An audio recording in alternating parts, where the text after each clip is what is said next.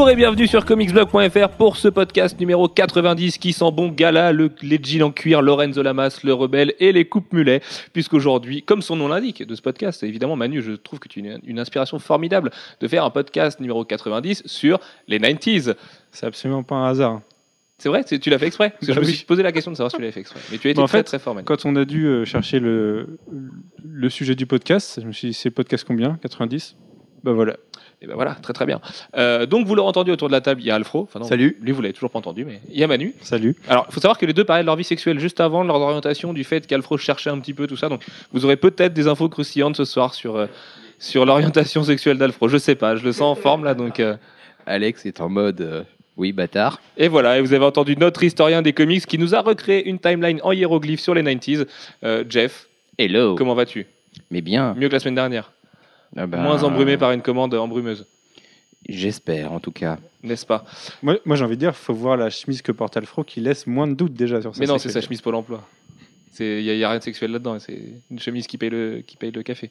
Euh, comme d'habitude, on va commencer par les coups de cœur et les coups de gueule de chacun, et c'est notre queer à nous qui va commencer ce soir. Alfro, je t'en prie. Je ne participe plus à ce podcast, salut. Euh.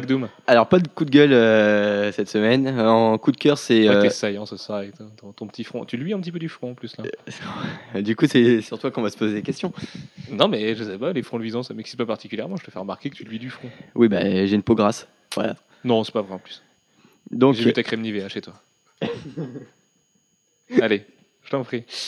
donc euh, mon coup de cœur, c'est euh, ce qu'ont teasé euh, McNiven et Brian Bendis sur euh, une série dont on sait pas du tout ce que ça puisse être. Et oui, euh, Bendy, c'est le droit à son prénom, pas McNiven. Steve McNiven. Voilà. Qui, voilà, on sait pas C'est du un peu tout. bordel, euh, Steve comme prénom en plus. Ah bon, je dis ça, je- c'est c'est de vieilles connaissances qui se reconnaîtront. Bref, euh, je passe le micro à Manu. De- Voilà. Non, mais vas-y, Alfro. laisse-le finir son coup de cœur et son coup de gueule quand même. Non, mais c'est vrai, McNiven, euh, Bendis. Euh, Donc oui, voilà, c'est une série qui va apparaître dans euh, le Point One d'octobre. Et euh, on sait toujours pas ce que c'est. euh, Il y a Est-ce que c'est les Guardians? Voilà. Est-ce que c'est Star-Lord John, c'est ça Ce serait Ou Phobos ou Phobos. Sachant que les Secret Warriors feraient un petit retour quelque part par là, ce serait pas étonnant de voir Phobos non plus. Oui, puis euh, sans doute que Bendis a envie de récupérer des vieux jouets. euh. Ah, puis son père est mort depuis longtemps, dis donc. Marvel a gardé un perso mort pendant plus de deux ans. C'est incroyable. En même temps, il s'est tellement fait bourrailler la gueule à Rest pendant Siege que. Ah oui, ça fait deux ans. Ouais, ça fait plus de deux ans qu'il est mort quand même. Ouais, ouais. Une belle, euh, une belle, euh, une belle perf. Non. Et puis la Guêpe n'est toujours pas revenue non plus. Bon, ça devrait pas tarder, un petit relaunch. euh, Oui, et puis on la voit d'ici. Avec. Ant-Man, euh, il y aura une petite guêpe par là.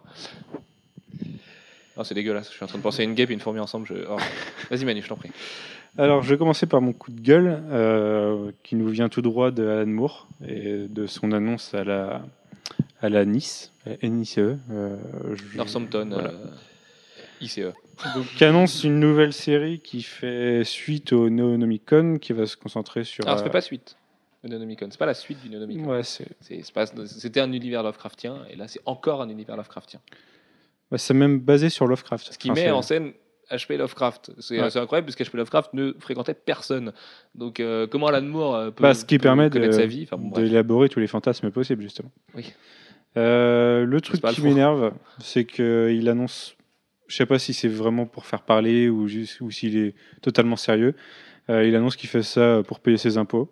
Ouais, je pense que c'est du show-off. Mais... Ouais, c'est, c'est- ouais, mais du coup, ça montre une mentalité un peu moyenne, quoi. Enfin, c'est nul de dire ça. Bah, en fait, c'est marrant parce que j'aime pas le politiquement correct. Donc j'aime bien en général quand des auteurs font comme Billy Joe Armstrong et on voit tout le monde se faire, se faire foutre de, à la face du monde. Mais euh, là, ouais, la façon dont il le dit et tout, ça fait, ça fait pas bien. Alors que j'aime bien. bah, euh, c'est trop, quoi. Matt Fraction, il écrit pour bouffer, hein, mais euh, il le dit pas et voilà. Et c'est bizarre. Ça arrive à me déranger, alors qu'en temps normal, j'aurais plutôt applaudi des deux mains. de Surtout quand tu annonces un- une série basée sur l'univers d'un, auteur, euh, certes mort depuis longtemps, certes dont euh, l'univers est passé dans le domaine public, mais quand même, tu te bases sur un univers, tu fais ça pour manger. quel auteur non plus. Et en même temps, tu critiques, euh, tu critiques ce que font les autres sur un univers que tu n'as pas totalement créé. Oui, Oui, oui, tout à fait. Oui. Mais après, Lovecraft, c'est différent. Il y a une telle dimension de Lovecraft dans la littérature et dans le fantastique et dans tout ça que il paraît même pas euh, comme le mec. Enfin, c'est Lovecraft, il est au-dessus, quoi. D'ailleurs, à cette occasion, on va faire un petit peu de pub pour nos copains de chez Milady, qui ont sorti un très très beau bouquin qui s'appelle L'Appel de Cthulhu, donc le même que celui que vous avez sûrement tous lu. Euh, et si vous l'avez pas lu, courez-y. Sauf que c'est une édition qui est magnifique, qui a tous les recueils euh, d'Alan Moore autour du mythe de Cthulhu, donc quand même son mythe principal, son mythe fondateur, même si les montagnes hallucinées sont très bien aussi. Et à la fin, vous avez des photos d'époque, des lieux dans lequel, des lieux dont, duquel euh, euh, H.P. Lovecraft s'est inspiré pour écrire tout ça. Et voilà, enfin, on comprend pourquoi le mec était misanthrope, euh, était complètement taré, pourquoi il est mort jeune, pourquoi il détestait tout et tout le monde et tout le temps. Et voilà. Enfin, c'est un très très très très beau bouquin en plus d'avoir une couverture magnifique. Donc je vous le conseille, ça doit être autour de 20 euros, ça se trouve partout. Euh, Achetez-le chez un petit libraire euh, plutôt que d'aller à la Fnac. Mais voilà, foncez dessus. Ok. Vas-y, Manu. Oui. Oui. Euh, alors mon coup de cœur, euh, cette fois, ça va être quelque chose qui a, enfin, étonnamment, ça, ça a levé plein de critiques. Moi, je trouve que c'est bien.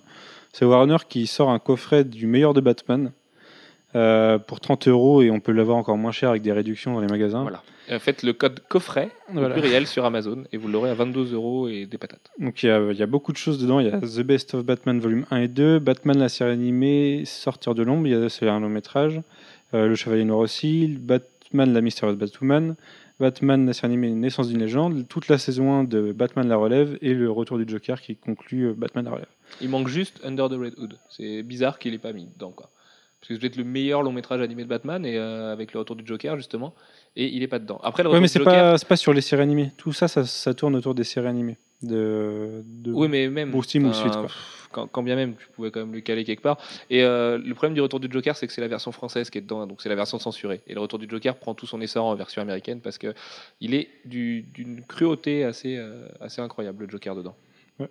Donc moi c'est un coup de cœur parce que c'est quand même beaucoup de, enfin c'est du bon matériel, c'est assez dense pour moins de 30 euros. Et certes c'est des rééditions, Euh, certes euh, Warner a toujours des, des inédits à sortir, sauf que si on peut vous proposer quelque chose aussi peu cher et, ouais, aussi abordable, c'est que c'est des rééditions et que ça a été exploité et que ça leur coûte beaucoup moins cher à refaire. Euh, et c'est un bon point d'entrée pour quelqu'un qui aurait jamais vu ça. On veut lui faire découvrir l'univers de Batman en série animée ou en, film animé, c'est c'est plutôt pas mal. Euh, les coffrets inédits, euh, on les aurait eu un peu plus cher, je pense. Et ça sortira probablement un jour, on espère. Bah, c'est vrai que si le coffret est pas parfait et que le packaging sera sûrement pas incroyable et que voilà, ce sera pas un très très bel objet à 22 euros. J'ai envie de vous dire, si vous avez des gens autour de vous qui savent pas quoi, enfin vous savez pas quoi leur acheter à Noël, vous voulez les mettre dans votre passion, foncez là-dessus. À 22 euros, vous en prenez 5, vous faites plaisir à 5 personnes. Entre ça et le DC Anthologie des films animés, où il y a 8 films, je crois, euh, qui sort à peu près en même temps, c'est au mois d'octobre, euh, et qui compte pas tous les films animés, mais qui en compte pas mal. Euh, ouais, ça, vaut le coup. Et avec les codes coffrets sur Amazon, on les a pour 42 euros, on a, tout ça, je crois. Donc allez-y, jetez-vous dessus et arrêtez de crier parce que c'est pas des inédits. Profitez plutôt de, des, des bons prix qu'on vous fait. Jeff, coup de cœur, coup de gueule? Alors, euh, ben, coup de gueule, non, parce que j'ai rien trouvé ce mois-ci. Parce que t'es quelqu'un comme ça, Jean-François. Voilà, non, et puis euh, je suis amour et lumière et euh, tout ce que vous voulez. Regarde pas le faux quand tu dis ça. Regarde pas le faux quand tu dis ça, je te, je te le déconseille. Oui, non, parce que je vais. Je Oh, il, a enlevé- il l'a je vais, en plus vais m'attraper euh, Tu le fais exprès. un coup de soleil. Ça Smith. Tu le fais exprès. C'est Bref. Heureusement qu'il n'y a pas la vidéo sur les podcasts. Hein. Alfred, va-t'en. Vas-y, vas-y, Jeff, je t'en prie. Et par contre, euh, ben, un coup de cœur, euh, ça va être euh, l'annonce que Straczynski a fini euh, Superman euh, Earth One 2, le numéro 2, et Ouais, qu'il a commencé et qu'il a commencé l'écriture de euh, du 3. D'ailleurs, Superman Earth One 2, qu'on va découvrir dans un mois et quatre jours. Et je n'en peux plus d'attendre, puisqu'en plus, c'est le même jour qu'Halloween et le même jour que la sortie d'Assassin's Creed 3, encore une fois. C'est une journée un petit peu comme le, le genre de journée où il y a Borderlands 2, Resident Evil 6 et FIFA à gérer dans la même soirée. C'est un peu Mhm. compliqué. Mais nous y reviendrons à FIFA, Alex. Et euh, pas? ouais, non, Superman Earth One 2, bah, ça va faire euh, ça va faire deux ans qu'on l'attend euh, parce que depuis le, le premier qui avait été un, un espèce de raz de marée, euh, on a eu droit à un Batman Earth One qui était Mais n'importe quoi, c'était encore mieux. Mais n'importe quoi.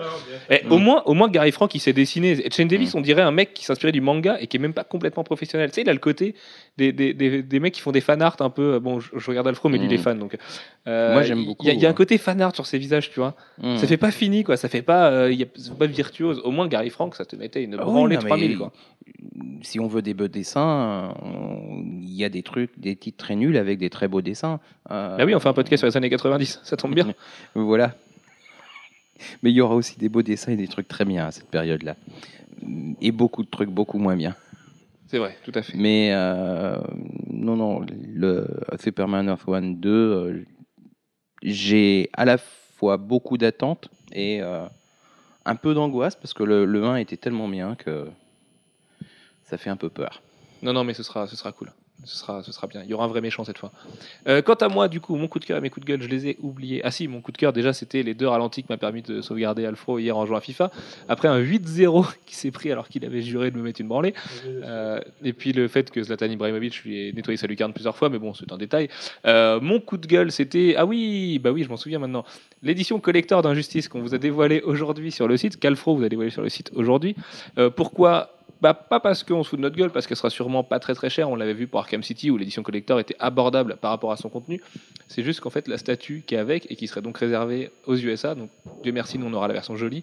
euh, on a l'impression d'avoir une Wonder Woman euh, transsexuelle qui est en train de, de, de bâillonner un Batman trisomique euh, en train de s'étouffer. Enfin, c'est juste horrible. Alors, déjà que je trouve que le, jeu, dans son character design, est plein de mauvais goût, mais genre, même dans les 90s, ils n'étaient pas capables de faire des costumes comme ça. Mais alors là, le, voir en statue, ils ont poussé le délire vraiment trop loin et ça en devient ridicule. Euh, voilà. De toute façon, j'ai pas d'énormes espoirs sur le jeu. Il sera rigolo comme ça à doser en soirée. Mais euh, je, serais bien content avec mon Tekken Tag Tournament 2 qui est très très bien lui. Euh, mais voilà, bon, l'édition collector en dehors de ça a l'air jolie, plutôt fournie. Elle sera pas, elle être à 90 euros a priori. Donc euh, on va pas se plaindre plus que ça. Ça fait une résine à pas cher comme d'habitude. Donc euh, donc c'est plutôt une bonne nouvelle. Et mon coup de cœur, évidemment. C'est la très très belle surprise que nous a réservé Urban Comics, qui n'est pas la venue de Jock à la Paris Comics Expo, donc Jock qui offre un coucou comme à chaque fois et qu'on oubliera d'interviewer, euh, mais qui, est, qui est- qui est très très fort au niveau du bar, Jock, c'est un des meilleurs. C'est la venue de Sean Murphy à la Paris Comics Expo, parce que Sean Murphy, c'est euh, notre chouchou ultime sur le site. C'est le mec dont on adore tout ce qu'il a fait. Euh, on adore Off-Road, on adore ce qu'il a fait avec Scott Snyder sur American Vampire. Euh, on adore Joe the Barbarian forcément, donc ça va s'appeler Joe l'aventure intérieure, qui va sortir bientôt chez Urban Comics et que vous devez de lire. De toute façon, vous aurez review, coup de cœur, tout ça. Enfin, vous aurez, voilà, on sera en homme sandwich, Joe the Barbarian pendant un mois. Et euh, plus récemment, Punk Rock Jesus, qui est un des chefs-d'œuvre indés de l'année. Je pense qu'avec Saga et Dancer, Dancer qui est quand même moins connu que les autres, euh, moi, c'est les seuls titres indés sur lesquels je me jette à chaque fois. Et à chaque fois, j'en ressors, euh, ressors pas déçu. Au contraire, j'en ressors plutôt grandi, parce que c'est des mecs qui font avancer le média. Et plus qu'Alan Moore, ça fait du bien. Donc voilà, Sean Murphy à la Paris Comics Expo, allez lui faire faire des dessins, allez lui dire bonjour. Et il paraît qu'il est un peu particulier comme monsieur, mais on s'en fout. Voilà, parce que c'est le meilleur. Donc euh, ça va être juste purement génial. Et puis euh, voilà, ben, c'était tout pour aujourd'hui, messieurs. Du côté des coups de cœur et des coups de gueule, je vais lâcher le micro à Alfro, euh, puisqu'Alfro a commencé à lire des comics dans les 90s, et puis à Jeff. Jeff, tu vas commencer par nous faire une petite timeline de ce qui s'est passé entre 1990 et, et 2000, très rapidement, avant qu'on évoque dans les grandes lignes et plus en profondeur tout ce qui s'est passé à l'époque. Oui, alors ça va être à la fois. euh, c'est très compliqué euh, parce qu'il s'est passé énormément de choses dans les années 90. Euh, c'est à la fois euh, le, paroxysme de la période du dessinateur roi aux, États-Unis dans les comics, le début de l'emprise des scénaristes et une forme de prise de pouvoir qui va se développer encore davantage dans les années 2000. Euh, et, puis c'est la naissance d'Image euh, en 93, euh, c'est l'apparition de nouveaux dessinateurs et de nouveaux scénaristes vedettes, ou en tout cas pour certains d'entre eux la, leur prise de pouvoir, position, enfin, en tant que rockstar euh, des comics. Grant Euh, Morrison, par exemple. Grant Morrison, Neil Gaiman, euh, Kurt Busiek d'une certaine manière aussi, Mark Waid. Mark Waid, absolument avec Kingdom Come. euh, auquel j'avais pas pensé, mais c'est très bien de le rajouter, effectivement. Euh, et puis, euh, c'est aussi ben, la, la période euh, avec Image, surtout une déferlante Image des super boobs, euh, euh, généralisée.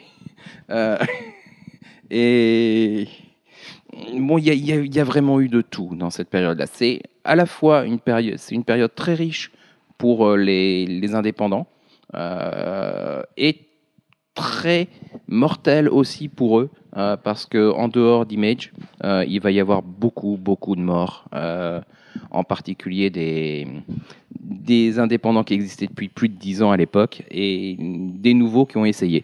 C'est aussi une période enfin, riche pour les indépendants parce que c'est une période assez creuse pour Marvel et DC. Du côté des morts, je ne vais pas intervenir beaucoup dans ce podcast, mais du côté des morts, on pourra signaler la mort de la coupe de cheveux de Superman, qui a arboré une coupe mulet dont André Agassi et MacGyver seraient jaloux. Euh, moi, je m'en suis toujours pas remis. hein. La mort de Superman, pour moi, c'est pas nul parce que c'est vraiment profondément de la merde en tant que tel. C'est surtout parce que Superman a un mulet bleu. Et moi, je, je peux pas. Il y a un truc. Comment les mecs en sont arrivés à l'époque? Mais c'est ça, en fait, moi, qui me dépasse avec les années 90. C'est que je me dis que les gens étaient pas plus cons que maintenant. Alors, certes, ils écoutaient de la techno, ils s'habillaient tous en rose fluo avec des, des les, les goûts n'étaient pas les mêmes. mais euh, non, non, mais d'accord. Enfin, en plus, euh, on, est, j'ai- on a grandi là-dedans, donc on est forcément des victimes des années 90. Mais euh, comment les mecs, en fait, après du Burn, après des époques, après du Simonson et tout, comment on en a pu arriver à des extrêmes de pourritude comme ça, comme ça, Comme chez, chez DC et Marvel.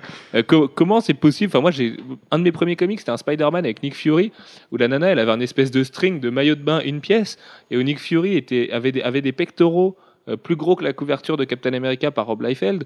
À côté de ça, tu as Superman avec son mulet en train de crever. À côté de ça, tu as Batman. euh, en en l'espace de six mois, on nous explique qu'en fait, ça fait trop longtemps qu'il galère et qu'on va lui péter la colonne parce que c'est marrant et que c'est la démystification machin. Je me, je me demande réellement, en fait, parce que je l'ai pas vécu de mon vivant, enfin, j'étais trop petit à cette époque-là, euh, comment les mecs en sont arrivés là, quoi. Tu vois, après, après, après le, la, folie et le génie, le génie euh, créateur des années 80 et des mecs comme Byrne et tout, les mecs comme Claremont et tout ça, comment on, a pu, pu en arriver là, en fait? Oui, bah, c'est très curieux, mais euh, je- pense que en particulier du côté de. Alors c'est vrai que c'est la naissance d'un certain nombre d'indépendants, c'est très riche du côté des indépendants. C'est vrai qu'il y a aussi une période de, en parallèle de grands creux, euh, surtout pour Marvel, en part... moins pour DC. DC est moins concerné parce que DC avait pris euh, un peu d'avance. Mais bon, DC va quand même euh, lutter à cette période-là contre, euh, contre Image en particulier avec à coup d'événements, avec la mort de Superman, avec le on remplace Green Lantern, il devient Parallax et euh, on met un nouveau Green Lantern à la place. C'est la mort d'eux qui, c'est Batman qui se fait casser le dos. Bah, c'est pareil pour Euh, Superman d'ailleurs, il meurt et il y a un remplacement, enfin il y a une bataille Oui. pour son remplacement. Il y a une bataille pour son remplacement et puis finalement c'est lui qui revient. Donc c'est c'est plus simple, ça met tout le monde d'accord.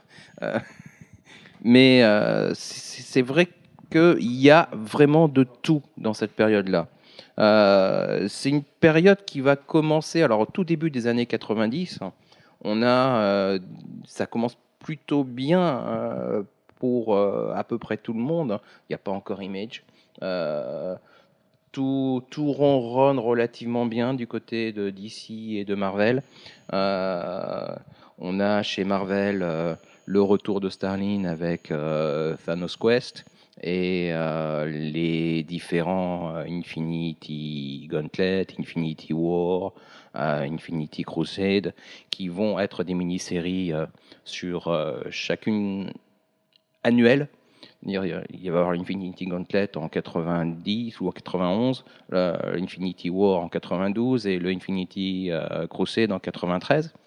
Euh, et tout ça, ça fait des événements, des crossovers importants bah, qui alimentent bien le, les caisses de Marvel. Euh, du côté de chez DC, on a en parallèle euh, la- l'ascension de, euh, des, scénaristes, avec en particulier Neil Gaiman sur Sandman, qui commence un tout petit peu avant 1990, parce que ça commence en 89, et qui va se poursuivre jusqu'en 96. Euh, et puis d'autres séries qui vont le rejoindre. Chez Marvel, on a le retour de Burn avec Namor de Submariner. Enfin, voilà, le début, le début des années 90 se passe très bien pour Marvel, d'autant plus que euh, ben, ils ont quelques-uns des dessinateurs stars, en la personne de Byrne d'une part qui est revenu, euh, de McFarlane euh, qui est sur Spider-Man, Amazing Spider-Man, et ensuite sur Sp- Spider-Man tout court. Le numéro 1 de Spider-Man sera le comic book le plus vendu euh, des euh, années euh, ben, des années post euh, Golden Age, puisqu'il va dépasser, je sais plus, il est à 2, 3, 3 millions de ventes. Enfin bon, c'est faramineux. Et le X-Men 1, un an après, par Jim Lee, qui est l'autre, un des autres dessinateurs vedettes, avec Rob Liefeld. Euh, Hop, si tu nous entends. euh, ben, va euh, lui aussi faire un carton de, de vente. Euh, je sais plus, Ouais, 5 c'est millions, millions quelque quelques, chose. Enfin bon, voilà, euh, avec cinq couvertures différentes, euh, et dont une qui est en triptyque, enfin non, en quadriptyque. Surtout qu'à l'époque, Jim Lee est hyper jeune. Ben, il est jeune et puis ça fait déjà un moment qu'il est là. Euh, parce que quand il arrive sur le X-Men 1, il a déjà derrière lui euh, une vingtaine, voire même une trentaine de numéros des X-Men. Et c'est euh, le dessinateur vedette. Tel qu'on l'imagine, au pic de vraiment au pic de sa popularité. Et en 93, ils vont partir, claquer la porte et aller fonder Image. Et c'est assez dingue quand on y pense 3 millions pour Spider-Man, euh, 8 millions pour X-Men. Euh, Aujourd'hui, c'est des, c'est des chiffres pour être cru qui, qui feront bander n'importe quel euh, éditeur. Parce qu'on on a du mal à avoir du 300 000. de- Enfin, quand Justice League euh, repart au numéro 1 et la meilleure vente de DC est peut-être même euh, une des meilleures ventes de l'année, il fait quoi 300 000 Oui, et c'est énorme. On n'est plus du tout dans le même marché. hein. On est dans un marché où il n'y a pas de réédition, euh, ou peu de réédition. Euh, le, seul, euh, il n'y a pas encore euh, de, de trade paperback, hardcover, ni de distribution de comics dans des chaînes normales. Je veux dire, dans des librairies normales. hein. C'est ça le, le trade paperback, c'est le fait de pouvoir pour Marvel et DC de pouvoir accéder à tout ce qui est librairie normale. Et des librairies normales, il y en a plein partout. Enfin, il y en a partout. Alors que euh, des comic shops, il faut une grosse ville pour, euh, euh, pour qu'un comic shop puisse exister. Sinon, sinon, il n'a pas assez de ventes, tout simplement. Donc, il meurt. Mais après, c'est aussi une embellie qui, qui va être un petit peu sur un système boursier. C'est une espèce d'inflation énorme qui va et il va s'en suivre une espèce de crack énorme aussi. Alors, effectivement, il y a ça. va être terrible, quoi. Il y a ça. C'est pas encore le cas euh, quand on est euh, sur les euh, Spider-Man et sur 1 et sur les X-Men 1 et sur la grande vague euh, Marvel euh, de, de l'époque. Euh, effectivement, il y a déjà de la spéculation, mais on est sur des valeurs sûres, entre guillemets, aussi bien au niveau des auteurs qu'au niveau des, des personnages. Euh, le paroxysme, ça va vraiment être euh, la période euh, de la création d'Image, où euh, on va avoir à la fois euh, une multiplication de, de gimmicks, avec des couvertures variantes, en veux-tu, en voilà, euh, des éditions limitées, euh, des, oui, des couvertures holographiques, euh, des Xème versions euh, limitées à 300 exemplaires, et puis euh, on va en faire euh, 40, 50, euh, enfin j'exagère à peine, mais euh, La couverture Euh, gaufrée. faut s'en souvenir. il y a des choses terribles. Et euh, il va s'en suivre un, un phénomène de, de spéculation. Alors, le fait qu'Image ait eu un énorme succès quand c'est, quand c'est arrivé, euh, ça, ça a un peu cannibalisé tout. Euh, d'une part parce que, en même temps que le succès commercial, est venu euh, une euh, un véritable engouement euh, financier pour l'investissement dans le comics parce que en même temps que naissait Image, naissait aussi Wizard qui à la base était plus un, magazine de, de cotes qu'un magazine centré sur les comics comme pouvaient l'être d'autres. Il y avait effectivement des interviews, il y avait des, il y avait des choses, euh, et c'était beaucoup lié au fait de, de bien connaître les, les membres en particulier d'Image. Euh, et euh, il y avait des cotes qui étaient indiquées dans Wizard qui étaient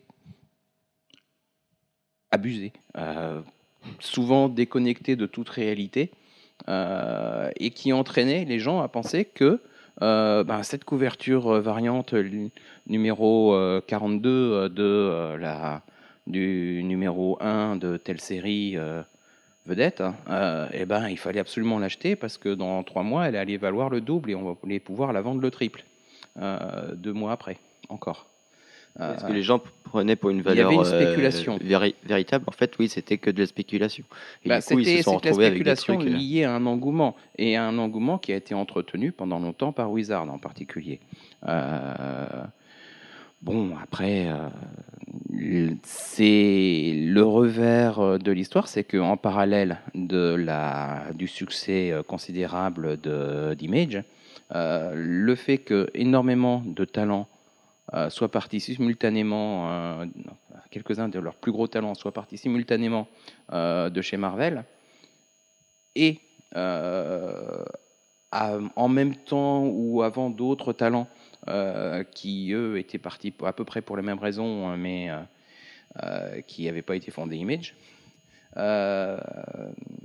ça a créé de gros, gros, gros, gros problèmes chez Marvel, qui s'est retrouvé à publier des, à devoir publier des séries, euh, mais sans avoir ces de bons dessinateurs, enfin des de très bons dessinateurs. En tout cas, ils ont, ils ont dû faire appel, à- ils ont dû faire les fonds de tiroir, vraiment. Euh, dans les années 94, 95, 96, chez Marvel, euh, il y a vraiment des choses pathétiques au niveau graphique et au niveau scénario, indigentes, pathétiques, euh, tout ce que vous voulez. Euh, ça n'empêche pas qu'il y a aussi de très bonnes choses à cette période. Même à cette période-là, euh, c'est Marvels, ça date de euh, 94. Et c'est certainement un des plus gros titres et un des plus gros succès et un des plus justifiés. Bah oui, parce que Euh, Alex Ross n'était pas du tout connu. que Ça a été Alex une Ross n'était pas connu et euh, l'écriture euh, à la façon Kurt Busiek n'était pas connue non plus.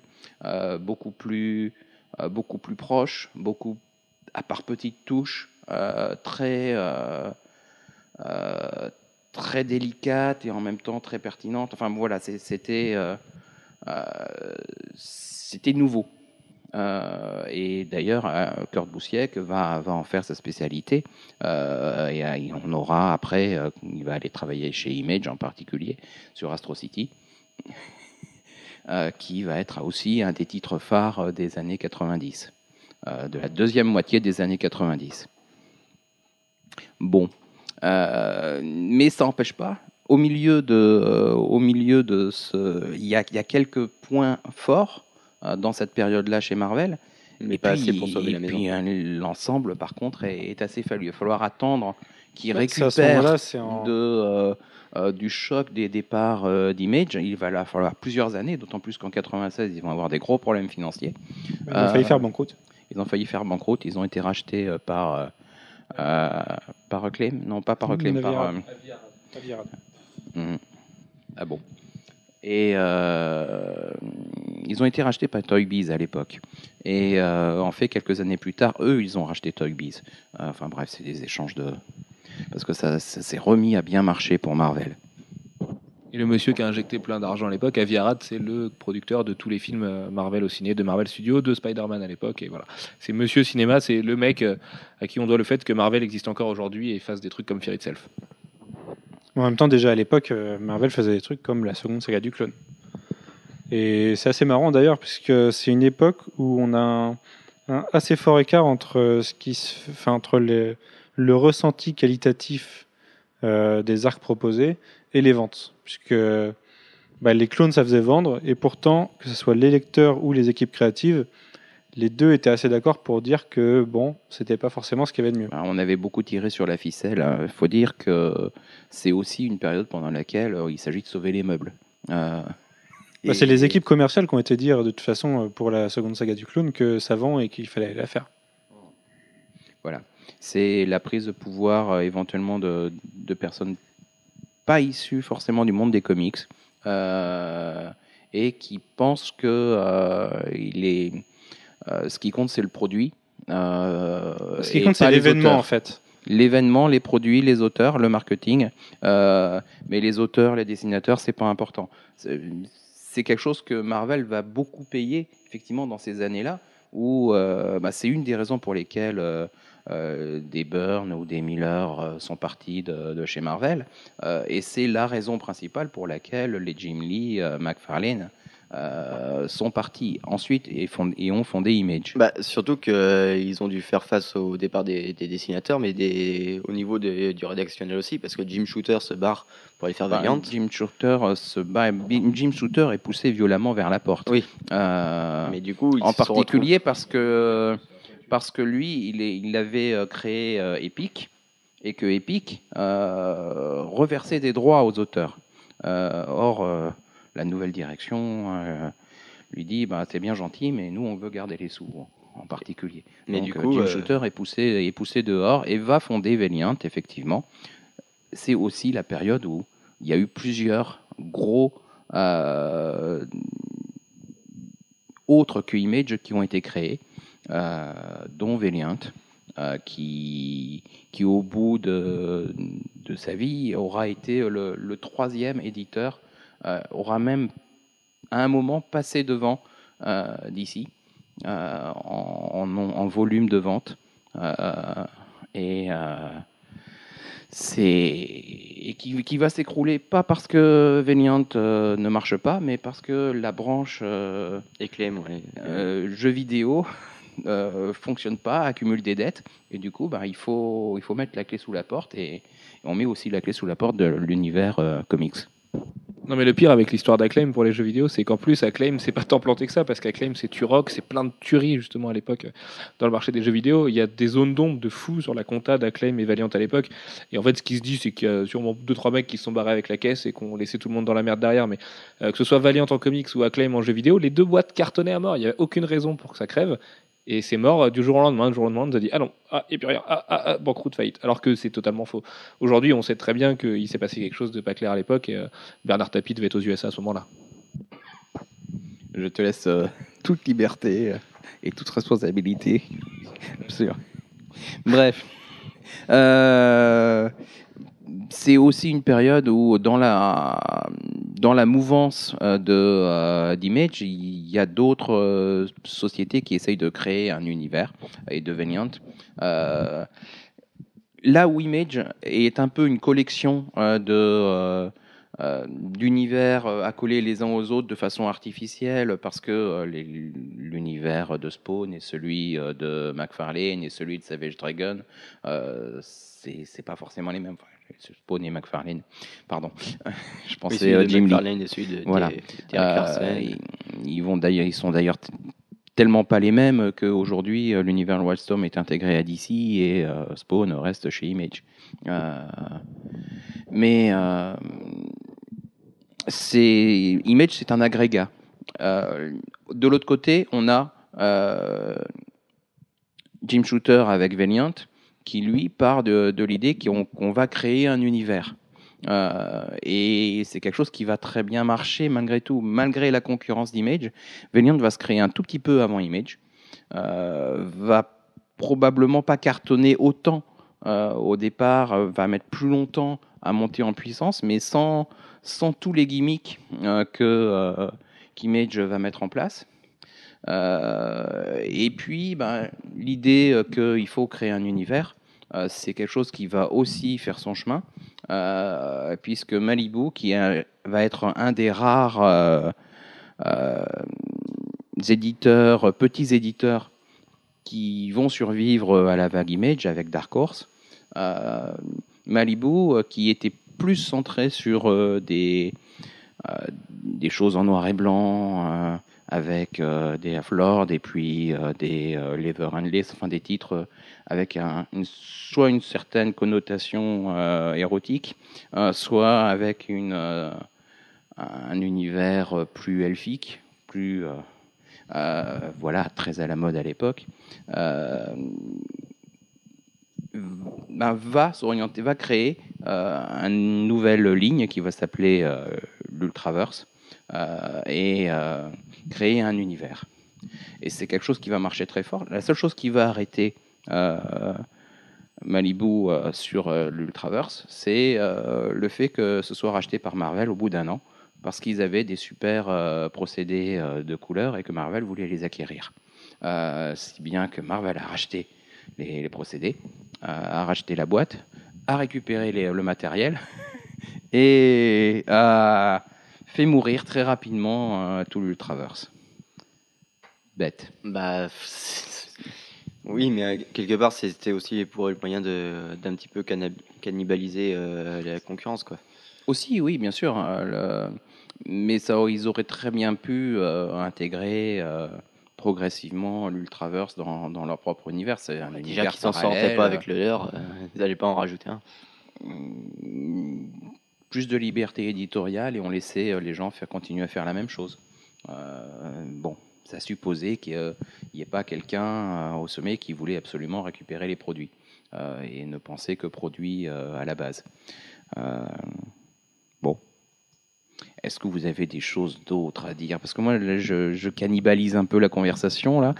Si on parlait des super boobs, bah pour moi, en fait, je l'ai vécu euh, a posteriori, l'univers années 90, en récupérant les grosses séries euh, et les gros arcs. Et, pour moi, c'est deux choses des années 90. C'est des arcs célèbres, pas forcément pour des bonnes raisons. Euh, on en a parlé, la mort de Superman, la saga du clone. En gros, c'est des arcs qui étaient là pour marquer l'esprit des lecteurs, mais au niveau créatif, euh, il y avait de gros événements laisse- marketing. laissait fortement à désirer. Et c'est d'ailleurs des choses qu'on qu'on revoit de temps en temps. On a des events qui servent un peu à rien, on s'en rend compte avec des Fear Itself ou Bah, des... À l'époque, tu as euh, tous les ans chez Marvel et chez DC euh, un, arc annuel, la- l'annual, qui, se- qui, qui porte sur le même événement qui, qui traverse l'ensemble des, euh, des titres. Ce qui fait quelque chose qui souvent est d'une qualité euh, très variable parce que bah, c'est pas les mêmes auteurs, c'est pas les mêmes dessinateurs d'un bout à l'autre. Et euh, de temps en temps, la cohérence n'est pas et même pas réellement assurée. Euh, et effectivement, il y a dans les années 90, chez Marvel, mais aussi chez DC, un- une grosse approche marketing, produit, comme étant la clé de la réussite commerciale de, d'une ligne. Il faut créer des au, events au détriment de la qualité. au détriment de la qualité. Il y, a- il y a aussi une, une enfin, je sais pas si c'est vraiment une volonté de se renouveler, euh, l'idée de, de changer ces, ces personnages qui existent depuis longtemps. Euh, bah, du coup, on fait mourir Superman, on essaye de lui trouver des remplaçants, même si Superman finira par revenir forcément. On, on nous dit que Spider-Man, en fait, Peter Parker, c'est un clone, et on nous met un autre Spider-Man à la place qui est Ben Reilly. Euh, on, nous, on nous tue plein de héros et on nous fait Heroes Reborn. Euh, on nous, enfin, qu'est-ce qu'on a d'autre? C'est vrai, c'est la période Heroes Reborn. C'est euh, une tentative Reborn- de renouvellement Heroes Reborn est vraiment fait euh, pour ramener euh, les, les personnages qu'on n'aurait pas dû tuer. Non, non, pas les, pas les. c'est- Non, ça c'est Heroes Return. Oui. Heroes Reborn, c'est deux ans après. vous êtes parti en claquant la porte et maintenant nous sommes tous frères. Euh, avec euh, Jim Lee, euh, Liefeld et. et oui, d'accord, tu parlais pour voilà, c'est- le retour. Ouais. C'est le retour euh, des des fondateurs euh, d'Image euh, chez, euh, chez Marvel. Euh, nous sommes, euh, vous êtes des rockstars et euh, on vous demande, on vous supplie, nous Marvel, euh, de venir nous sauver. Euh, Et ils se sont pas euh, gênés pour euh, dire oui parce que eux, de leur côté, bah, ça marchait plus si bien que ça d'ailleurs. C'est les, les séries Image en fait ont eu un énorme, euh, une bah, énorme poussée en avant, à part Spawn qui a continué Voilà. à cartonner. mais il y a eu euh, un gros stop à un moment parce que bah euh, c'est beau certes, ça manquait de contenu. voilà, il f- mine de rien, il faut des scénaristes. Hein, c'est pas pour rien que qu'il y ait des, des gens qui font que ça. C'est que Jim Lee, c'est super bien dessiné, mais comme scénariste, bah, c'est pas ça. Sylvestri, c'est pareil. Et euh, bah, tous ces gens-là se sont, on se sont rendus compte qu'ils ne vendaient de moins en moins, voire plus du tout. Puis les, les Puis épisodes ils, ont, ils sont arrivés à confier les rênes de leur série à d'autres euh, à d'autres auteurs. Voilà, parce Euh, que parce eux que, aussi arrivaient plus du tout besoin. à garder le rythme. Euh, on a eu quand même des, des épisodes qui sont sortis à six mois d'intervalle sur Youngblood ou sur des Wildcats qui, qui Bah, du mal à sortir. Quoi. Surtout que du côté de, euh, en tout cas du côté de chez de Liefeld, euh, il lançait euh, une, trois nouvelles séries par mois. Euh, c'était pas lui au dessin tout le temps, mais c'était c'est d'abord toujours dans le même dans le même registre. On avait l'impression qu'on avait des copies du précédent numéro dans le numéro d'après. Enfin bref, c'était au bout d'un certain temps, si on n'a que des idées de départ et qu'en plus on utilise toujours la même ou euh, avec quelques variations, Il a voulu se prendre Euh, pour Kirby, mais c'était pas Kirby. Quoi. oui, oui, oui. Alors euh, on, on tape beaucoup sur Liefeld, euh, c'est vrai. Euh, il faut pas non plus oublier qu'il y a une grosse partie de, de l'écurie mutante euh, actuelle Ah oui, non, euh, câble qui, qui vient de lui. Oui. Que les, les idées créatrices euh, de départ euh, qu'il a pu avoir étaient, étaient pas mauvaises. Euh, après, entre avoir une idée créatrice et pouvoir la mener au bout, euh, Ça a donné de très bons résultats voilà. avec Supreme, où il a confié, il a eu une idée, mais il l'a confié à Alan Moore, qui a Mhm. su en faire quelque Bah, chose le de début bien. de Supreme était très intéressant. Euh, après, ça s'est perdu. Et puis, ben, après, il fallait effectivement trouver quelqu'un euh, qui, euh, qui sache en faire quelque chose.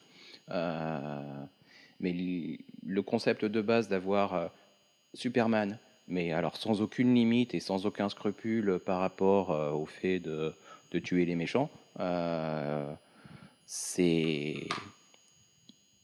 quel serait le vrai Superman s'il si, y en avait vraiment un? Est-ce qu'il n'aurait pas tendance à se prendre pour Dieu? Est-ce qu'il n'aurait pas un ego surdimensionné? Euh, Est-ce que il, euh, Alors, ce qui il maintenant paraît, prendrait des euh, gants euh, voilà. avec les autres? On a l'impression d'avoir lu cette histoire euh, 100 fois, Cent fois, mais mais à l'époque, c'était Voilà. vraiment euh, c'était euh, impensable. Euh, enfin, c'est pas que c'était impensable, c'était pensable pour un vilain, euh, pas pour euh, pas pour un super héros, et en particulier pas pour celui qui était réputé être le plus grand super héros de tous les temps hein, de l'univers Image. Euh, bref, mais qui était parti dans l'espace pendant un certain nombre d'années et qui revient. euh, ça me rappelle un Sentry, ça, mais euh, Euh, mais, Alors, c'est le- je, je pense que c'est plutôt l'inverse en réalité. Oui. Mais bon. Bref. Euh, on, on a aussi dans cette période-là, je parlais tout à l'heure des, des super boobs. euh, Oui, parce, que ça, c'est la deuxième image que j'ai en pensant des années 90. C'est euh, l'avènement. Je vois, je vois des- Witchblade, je vois Danger Girl. Exactement. Et ça, c'est presque la deuxième génération. c'est- la, la deuxième génération Image. C'est-à-dire que ça, ça commence très fort. Ça commence très fort avec euh, des séries euh, euh, très super-héros de base standard. et puis, le, en cours de route, on, on a Sylvestri qui nous amène euh, Witchblade euh, chez Topco. Euh, un peu plus tard, il y aura, il y aura Darkness, mais Darkness, c'est le pendant de, de Witchblade. Euh, et, Moi, je suis encore traumatisé et Gen par les- 13 avec c'est Campbell qui, qui apparaît, c'est euh, Michael Turner qui apparaît. Euh, ça, ça sera deux vrais rockstars de, euh, du dessin dans, dans leur période. Euh, et ben, Campbell continue à être une rockstar et Turner en serait une encore Bah, si. Turner, il y a toujours une rockstar. voilà, mais- c'est toujours une rockstar, mais décédée. voilà. Oui, moi je suis encore traumatisé par les débuts de Witchblade, où tous les mecs ont la même tête, toutes les femmes ont la même tête. Et, Et le costume est à l'histoire- géométrie très variable, Le, mais- le costume, c'est une feuille de papier. Souvent. Voilà. Pour moi, c'est enfin, c'est un peu ce qu'on peut mettre en. Si on fait un livre sur les comics des années 90, c'est un peu la page de couverture. quoi. Mhm. C'est Witchblade dans ses draps dénudés. euh, Ouais, Il n'y a pas que il a pas que ça, il n'y a pas que chez euh, il a pas que chez Image. hein. C'est c'est quelque chose euh, qu'on va retrouver aussi euh, chez alors ça s'appelle pas Avatar à l'époque. euh, oh, ça s'appelle déjà peut-être déjà Avatar, je sais plus. Euh, mais euh, Lady Death, c'est en parallèle. Lady Death, c'est aussi 94. Euh, et Lady Death va se vendre essentiellement sur ses couvertures. Parce que Est-ce que ça n'a pas fait un peu de mal à l'image des lecteurs de comics euh, toute cette... désolé, ça n'a rien à voir, mais je suis en train d'avoir la discussion la plus insensée de ma vie avec Max qui me demande, donc Max, notre graphiste, notre directeur artistique, le monteur des coups de cœur, l'homme qui trouve des vidéos qui ne veulent rien dire, et il me demande chaleureusement de passer un coucou à tous les auditeurs, lui qui ne peut plus le faire et il est très triste de plus participer au podcast. Donc voilà, euh, Max, je t'aime. On, on t'aime, Max. après ce message de Max, que nous embrassons, Donc, que disais-je? Oui, Oui, est-ce que, toute cette seconde moitié des années 90, on va dire, euh, où euh, le principe d'un comic book, c'était d'avoir des boobs sur la couverture et de vendre là-dessus, est-ce que ça n'a pas fait un peu de mal à l'image des lecteurs de comics qui, sont, euh, qui ont été un peu stéréotypés pendant 20 ans derrière Bah, en fait, c'est parce qu'il y a plusieurs catégories de lecteurs de comics. Euh, Donc, tu vas nous dire qu'il y en a une bah, qui- c'est qu'en parallèle, en parallèle, tu as aussi euh, du Starman, tu as aussi du Sandman, tu as Preacher. Bon, Preacher, c'est encore autre chose. hein. Et tu, tu as des choses qui, qui ont d'autres visées. Bel euphémisme. Voilà. Et euh, non, il y a, oui, bien sûr, c'est sûr que le fait que euh, y ait à un certain moment, euh, bah, à une période, on peut penser que le, le comic book mainstream, tel que Image en particulier le véhiculait, s'adressait beaucoup aux, aux kids. Euh, et puis YouPorn n'existait pas à l'époque, donc euh, il y avait quand même besoin de, de, de se Le stimuler un petit peu. euh. Non, non, Jeff, tu ne connais peut-être pas ce site, ce site internet. D'ailleurs, en parlant de Max, j'ai vu qu'il a découvert cette semaine le concept du site du tag parfait. Oui. Je pense qu'il arrive un peu tard. hein, Et, euh, depuis mais 2-3 ans. pourquoi, pourquoi YouPorn et Max, tu fais un lien euh, comme ça, Manu Non, c'est par, ça par absolument rapport au dégueulasse. tag parfait, qui est forcément. euh, Mais ma- sur- sur le côté fan service, exploitation des gros boobs et tout, moi j'ai toujours trouvé ça minable parce que parce qu'il n'y a pas besoin d'un comics pour se branler de toute façon et euh, et que ça, enfin ça sert à rien, ça sert pas le propos et à la limite les mecs ils pouvaient que s'attirer les foudres des nanas et des féministes et des chaînes de garde et des associations bien pensantes euh, plutôt que d'attirer des lecteurs euh, des lecteurs potentiels. À la limite quand c'est un running gag comme sur Power Girl, c'est fait de manière intelligente entre guillemets et ça en devient drôle. Quand c'est Witchblade ou c'est le concours du plus petit bikini, euh, pff, euh, il n'y a pas d'in- d'intérêt plus que ça quoi. Moi, je veux bien Bah, croire que ça l'époque, vendu hein, parce que parce que ça, Campbell hein. et Turner ont fait leur carrière là-dessus mais euh, Oui, pas que. euh, et puis il y en a d'autres qui, qui ont très bien fonctionné là-dessus aussi. ouais, Sylvester oui, Euh, il s'est marié avec, avec une porn star après donc euh, une porn star. Ouais, oui. Mhm. Vas-y, je te laisse reprendre Mais le fil euh, du podcast. par exemple, euh, on a, on va évoluer de ça vers euh, vers Faisum qui, qui a priori est le, le stéréotype de des boobs, Euh, mais euh, mais qui, qui est J'aime bien j'aime plus la que façon ça. dont tu ralentis, tu dis tout doucement des boobs. Et puis tu repars. C'est Mm. c'est très. C'est très, oui, C'est très. c'est très bien, c'est très. Ça se veut discret, mais du coup, ça l'est moins. Mhm. Voilà, on va dire ça. Euh, mais bon. Et- Euh, il va créer euh, C'est la fin des années 90. C'est euh, les, euh, les dessinateurs super ça qui continuent. à- on continue à rester à la fois dans un système où Marvel a repris euh, beaucoup plus de place euh, et a réussi à ramener vers lui euh, une partie des dessinateurs vedettes. À combler du côté de chez DC, ça, marche mieux aussi. D'autant plus que DC, en ayant eu Vertigo comme offre pour des auteurs qui travaillent sur du creator owned, euh, a bien tiré son épingle du jeu en parallèle avec des titres plus adultes. Euh, on- dans 96, je crois à peu près, il y a, il y a Transmétropolitane qui, qui débarque avec euh, comment il s'appelle déjà? Warren Ellis. Ou non, ça aussi. Oui, ça je sais. Euh, c'est euh, son personnage euh, Spider Jérusalem qui est un journaliste complètement barré euh, dans un futur euh, complètement barré aussi. Euh, mais pas tant. Bah, c'est là en fait où on voit le- que ça commence à un peu à tourner au niveau euh, du, du scénar plus adulte. C'est euh, enfin du, Si, si. on part du non scénar au scénar plus adulte quoi. C'est euh, les comment dire les années Image sont une espèce de glorification du dessin. Ben, Il y a un côté rock'n'roll aussi qui, reste maintenu dans, euh, dans Transmétropolitane, qui vient peut-être aussi en partie euh, de, ce qui a été fait euh, avant, puisqu'il y a, pas mal de, choses qui ont été cassées, euh, pas mal de codes qui ont été cassés, euh, et qui ouvrent la voie. Euh, et dans ces codes cassés, euh, Image a une certaine responsabilité. Euh, Maintenant, oui, c'est vrai, on est sur quelque chose de beaucoup plus adulte. Euh, Preacher aussi. Euh, Oui. c'est le moins qu'on puisse dire. Euh, de très corrosif, euh, de très non politiquement correct aussi, souvent. Et puis en parallèle, on a aussi du, du très qualitatif, y compris chez Image, puisque ben, on est passé, euh, ça s'est professionnalisé.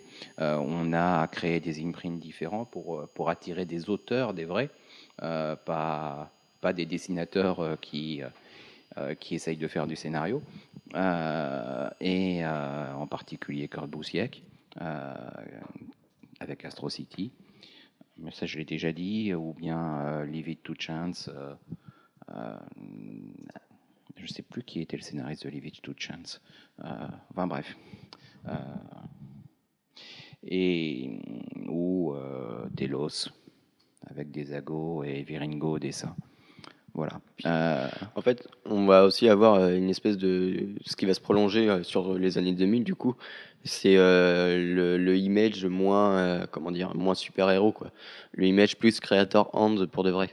Le, Mm. Et, en particulier Balto Chasers, à Oui. la même période. euh, là avec euh, un dessinateur star. C'est euh, avec un dessinateur star. De toute façon, à l'époque, il y a, euh, il y a trois dessinateurs vraiment stars. C'est euh, Turner d'un côté, Madureira de l'autre et, euh, et, et Campbell. Euh, et les trois, euh, deux des trois sont Puis issus Jim Lee et Silvestri, quand même. Jim Lee et Silvestri bossaient à l'époque. donc, Oui. euh, Bien sûr, ils, ils sont, ils restent stars, mais c'est ils en portent moins. D'abord, Jim Lee travaille relativement peu en tant que dessinateur à l'époque, Euh, ou alors euh, pour euh, les maisons mères avec lesquelles il a pactisé. Et les, les autres, non, travaillent relativement peu. Ça reste des superstars, mais c'est c'est pas les nouvelles rockstars. Non, voilà, mais le truc, c'est qu'ils avaient fait leur preuve. Donc, à un moment donné, ils peuvent se reposer et faire des enfants pendant que les autres avaient tout approuvé à l'époque. quoi. Tout à fait. Et euh, bon, des années 90, on a oublié d'évoquer euh, des choses euh, comme Kingdom Come, effectivement, euh, chez DC. Oui, parce c'est l'avènement pas eu que de la d'Alex merde. Ross hein, de aussi. là, hein. Il y a eu des trucs super Euh, intelligents. Marvel's Kingdom Come. Marvel's Ross, Kingdom euh, Come, c'est- ça fait partie des monuments. Euh, au tout début des années 90, on a Arkham Asylum. De Euh, Grant Morrison et euh, Dave McKean. On a les. euh, Qui est un qui est le- le- la preuve que le- la ligne Vertigo euh, existait aussi un petit peu dans l'univers d'ici, puisque c'est quand même vachement, vachement adulte comme titre. D'ailleurs, c'est le titre, si vous ne le savez pas, qui a créé Harley Quinn, sauf qu'elle portait pas ce nom-là, mais vous avez déjà une psychiatre euh, qui s'occupe du Joker, qui devient un petit peu taré, et c'est l'inspiration principale de Bruce Timm et de Paul Dini après dans la série animée, euh, quand ils ont créé le personnage d'Harley Quinn. Eh bien, je viens d'apprendre quelque chose. Je Euh, suis ravi de t'apprendre quelque chose. merci. Ouais. Mais de rien. Et, et, euh, c'est aussi la période sur laquelle on a les Next Men de John Byrne pendant à peu près 4 ans. Ouais, ça, je vais Euh, et Sin City. micro Alex parce que je comprends rien à X-Men, moi. Et Sin City euh, de, de Frank Miller. Puis Hellboy de là. Et le Hellboy de Mignola, effectivement. Et euh, voilà, il y, a- il y a quand même des gros, gros, gros, gros titres issus des années 90. Euh, Il y a tout l'univers Valiant qui en ce moment est en train de faire un retour euh, en force. Enfin, Bah pas en force parce que justement ils, se réservent quand même ils ont une grosse cartouche euh, à sortir pour plus tard. Un Turok qui est toujours pas sorti. euh, c'est oui, oui, non mais. euh, ils y vont Voilà, ils, y vont, ils, mais y vont, ils y intelligemment. vont progressivement. Mais ils reviennent. Enfin, l'univers Valiant revient. Euh, D'ici à ce que l'univers Ultraverse revienne, c'est pas gagné. C'est a connu beaucoup moins de succès. Oui, l'univers Milestone aussi. Non, non, l'univers Milestone, ça a jamais connu de succès. Ça a été une erreur marketing de. enfin, C'était une idée marketing encore. C'était, euh, on va faire des comics euh, par des blacks, pour des blacks, dans un univers où il n'y a que des blacks. Oui, mais c'était aussi une reven- revendication de Dwayne McG- McDuffie, donc euh, c'était plus euh, quelque chose de, euh, comment dire, euh, C'était une revendication, comment dire, ethnique. voilà. Voilà. Mais euh, oui, bon. Mais ça, pas- ça aurait pu marcher. Hein, je veux dire, il y a à une certaine période, Marvel et DC ont essayé euh, de sortir en parallèle euh, des comics en anglais, des comics en espagnol, des versions espagnoles des comics, parce que la deuxième langue parlée aux États-Unis, c'est l'espagnol. Et bon, ça, c'était une, une approche marketing de la chose, ça n'a pas marché. Euh, mais comme euh, comme l'univers Milestone n'a pas marché non plus parce que c'est trop c'est trop parcellaire et c'est trop ressenti euh, comme quelque chose de ghettoisant euh, aussi. Oui, mais il fallait, il- je pense que euh, dans la tête de Dwayne McDuffie, il fallait le faire pour aussi avoir une, comment dire, une, une mise en lumière du, comment dire, de la, d'une minorité et aussi de la non-utilisation de cette minorité. Mhm. Euh, J'ai des petites choses à rajouter éventuellement euh, sur cette période-là. Euh, alors, un des éditeurs historiques, autres, indépendants que, que Marvel et DC, a de grosses difficultés à l'époque. Il s'appelle Fantagraphics. Et il va trouver son. Alors, on a beaucoup pensé que c'était Image qui y avait forcé, hein, mais euh, c'est pas c'est pas la vérité parce que Heroes Comics en réalité, qui va être la ligne qui va les sauver, euh, et qui est une ligne spécialisée ben, euh, euh, comics porno. Euh, Disons clairement. Voilà. Heroes Comics, c'est peut-être c'est plus porno que héros, souvent.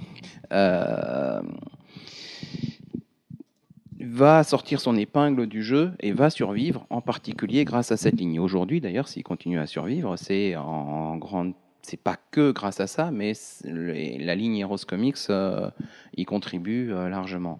Et ça leur Euh, permet de sortir les hardbooks les plus magnifiques qui soient. tout à fait. Alors, Il y en a un paquet et ils sont de grande qualité. Et malheureusement, ils n'ont pas beaucoup de lecteurs. On en a quelques-uns à la boutique qui prennent la poussière. Mais euh, voilà, il y, a- il y a des trucs absolument magnifiques qui sortent. Et euh, euh, bon, si l'existence des Rose Comics permet ça, c'est déjà bien. Il y a quand même un titre euh, qui ressort de la ligne, ce qui s'appelle Ironwood, euh, qui à l'époque est écrit par euh, le même Ironwood? Ah non, c'est sale. vachement bien. Non, c'est très sale. Ah non, il y, en- a quasiment pas. Enfin, si, il y en a, mais euh, Vous parlez à un lecteur de Black Kiss. hein. Non, il y a, il y a, pas grand chose. Ah si, c'est quand même, euh, il y a quand même du pénis dessiné à outrance là-dedans. Ouais, enfin bon, ça m'a pas choqué. Après c'est beau, hein, c'est, enfin pas, pas les pénis en l'occurrence, mais euh, Non, non, mais l'hist- Le- le mec, techniquement, l'histoire, l'histoire est vraiment bien. C'est Willingham et euh, c'est. vrai que c'est Willingham, ouais, les créateurs de femmes. euh, il est à la fois le dessinateur et le, le scénariste. Euh, et c'est scénaristiquement, ça, ça vaut tout à fait un, un fable. Euh, mais pourquoi juste cet que ajout par contre- partout alors mais parce que c'est dans la ligne Heroes Comics et qu'il faut vendre. Et puis sans doute parce que euh, à l'époque, euh, il avait envie de le faire.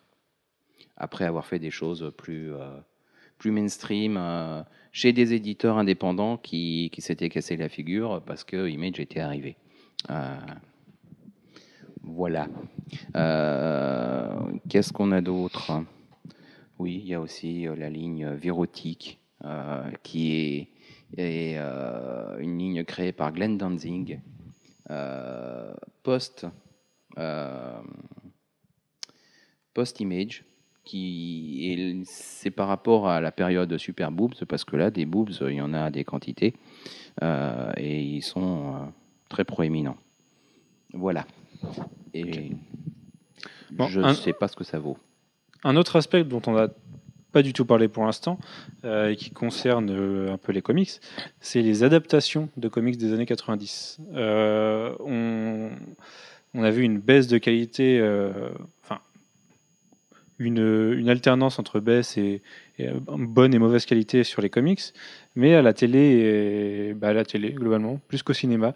On a vu pas mal d'adaptations se créer, à la fois en série animée et en série télé. En- dans les années 90, on peut compter la, Bat- les- la série Batman de Bruce Timm, qui est peut-être le chef-d'œuvre absolu des, des adaptations euh, animées de, de Tu comics. peux le dire, c'est le chef-d'œuvre absolu des adaptations de comics. En... On a eu des séries Spider-Man, des séries X-Men.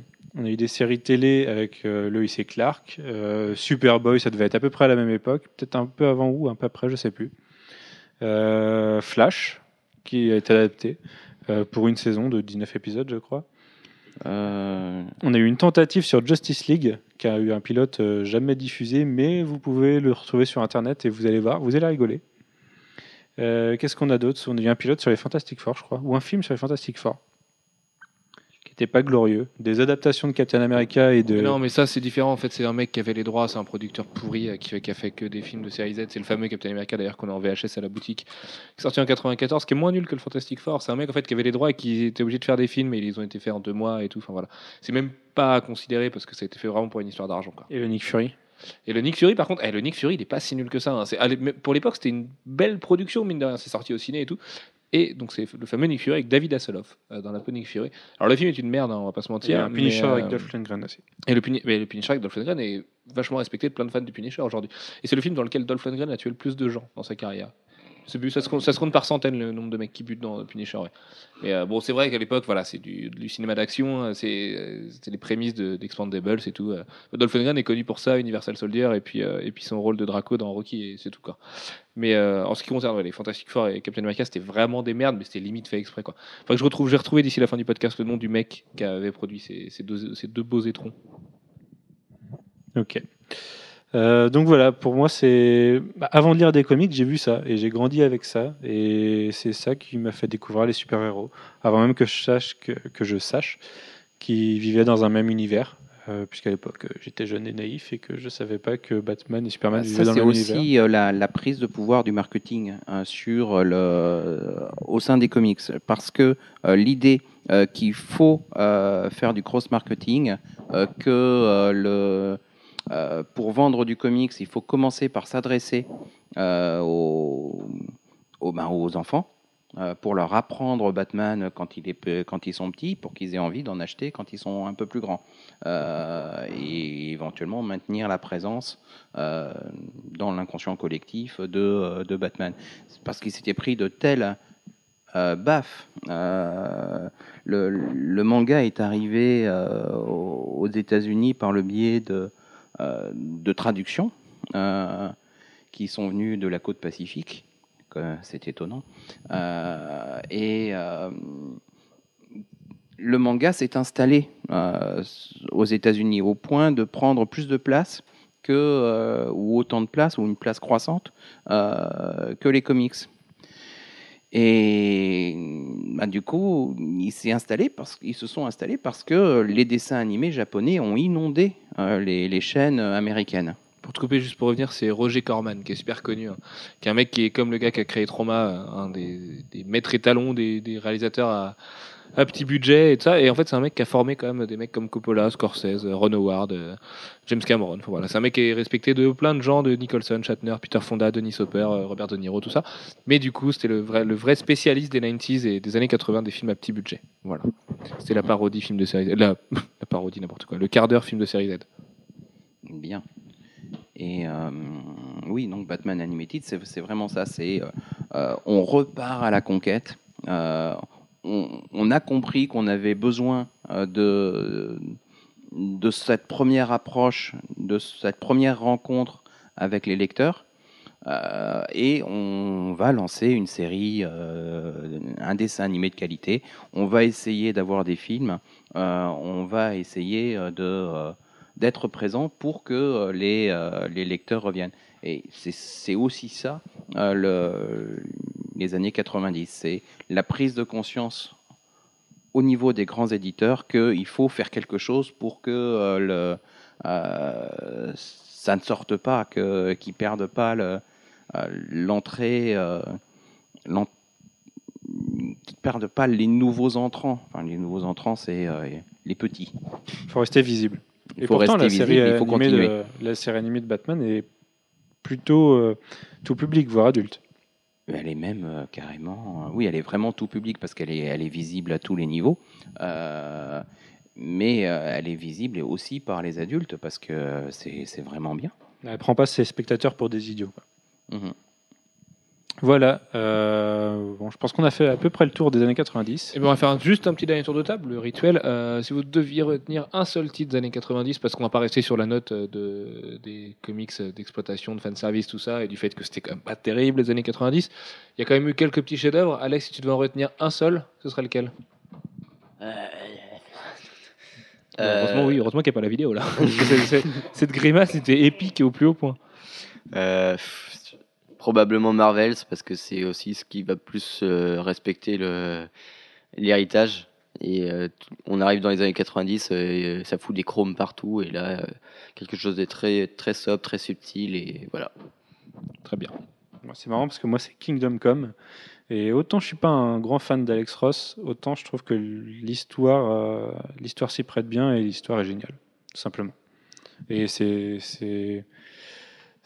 ça va à l'encontre de ce que je pense des années 90. C'est du bon du bon comics, c'est une bonne histoire bien intelligente, bien adulte. Moi, ça sera. Bah, en fait, j'aurais hésité. Ça fait partie. euh, vos titres font partie des, potentiels, euh, mais euh, je vais retenir quelque chose qui a commencé un petit peu avant, et c'est Sandman. Mais bon. Moi, c'est euh, Zero Hour chez DC Comics, le crossover de 94. Non, je déconne. hein. C'est. oui, parce que là. c'est la pire merde. En fait, en fait, en vrai, je crois que c'est la pire merde que j'ai jamais lue, c'est pour ça. C'est- pas le Si les Batman, euh, Green Lantern, euh, il y a un Batman qui fusionne à moitié avec Green Lantern. Enfin, ils, sont- ils font un crossover. Non, C'est vraiment un, un des crossovers les pires que j'ai lu. Quoi. Je l'avais chopé en TP, je me souviens, sur Book Depository à 5 euros quand il est stocké. Euh, je sais même pas si je suis arrivé au bout d'ailleurs, je me souviens plus. c'est pas le crossover sur Eclipso euh, truc of darkness avec les diamants collés sur les comics et qui faisait que c'était assez Euh, moche. Je crois pas. Non, là, là c'était du. avec euh, Il y avait beaucoup de parallaxe. Je me souviens que c'était beaucoup de Al Jordan et de parallaxe là-dedans. Non, mais c'est. Je, je te proposais un- une alternative. Que c'est- pas mal ça aussi dans le genre. Ok. Euh, et puis non, bah, du coup, je sais pas, bah, j'aurais bien dit Marvels. Là, je suis en train de chercher un titre en fait, parce que je voulais absolument dire Marvels. J'essaie de chercher un autre titre majeur des années 90. Ah, Death of Euh, Superman. Euh, non, bah, Battle Chasers. Parce que même s'il n'y aura jamais de fin, euh, c'est la démonstration que Joe Mad est un génie euh, absolu. Mais sinon, Marvels, parce que Marvels, euh, tout le monde doit le dire. Et, que, voilà. on et Marvels transmette. 2, euh, l'œil de la caméra, si je dis pas de bêtises, est très très bien aussi. Le- beaucoup de gens sont passés à Beaucoup côté. moins mais- connu, mais euh, vraiment Voilà. très bien. Bah, Ah bah. Il n'y a pas Alex Ross au dessin. euh, C'est une vraie suite si, de l'autre et qui en plus va traiter dans le temps du fait qu'aujourd'hui il y a Internet, qu'il y a les smartphones, l'iPhone 5, le Galaxy S3. euh, L'iPhone 5, pas encore. hein. Non, non, oui, forcément. Mais non, non, enfin voilà, ça, ça évolue bien avec son temps et c'est super intéressant. Et on suit le fameux personnage du journaliste qu'on avait vu dans Marvels. Voilà. Et bah, c'est une Et belle bah, suite. bien, messieurs. Écoutez, euh, on va se dire rendez-vous mercredi ou mardi Je vais prochain. juste rajouter un truc. euh, du côté de Marvel, en tout cas, euh, les années 90, c'est une vraie foison de nouveaux personnages majeurs sur lesquels Dont repose Deadpool et Cable. dont Deadpool, Cable, Gambit. enfin, il y, a tout un Gambit n'est pas créé à la fin un des années petit 80. peu avant, un petit peu avant, hein, mais bon, voilà. Euh, Quoique non, c'est il est créé, il est, il est- non non, il est créé dans les années 90, c'est- c'est avec Jim Lee. Euh, 80 90, exactement. euh, et août euh, 90. en fait, euh, du côté de, de Marvel, il y a très peu de, de personnages majeurs euh, qui ont été créés depuis, à part, euh, à part un qu'on a tué euh, il y a quelques années. Et J'oubliais, je, je m'étais promis de rendre hommage au bouclier holographique de Captain America. Donc voilà, je le mentionne. euh, Big up Pour l'honneur. bouclier. Oh. Euh, bon bah écoutez, ce sera tout pour cette fois, messieurs. On se dit rendez-vous la semaine prochaine. D'ici là, euh, faites-vous plein de gros bisous, faites-vous des câlins. On vous aime d'amour. euh, voilà. Écoutez, portez-vous bien. À jeudi prochain pour le podcast 91. Le numéro 100 s'approche et ça y est, on a l'idée de ce qu'on va faire. On en a parlé ce soir. On va le faire. Ça va être cool, ça va être bien, ça va être fun, ça va être marrant. Et puis sinon, on se voit à la Paris Comics Expo où là aussi nous serons que joie, paix et amour. Sur ce, gros bisous à tous. Bonne semaine. Ciao, ciao. Salut. Ciao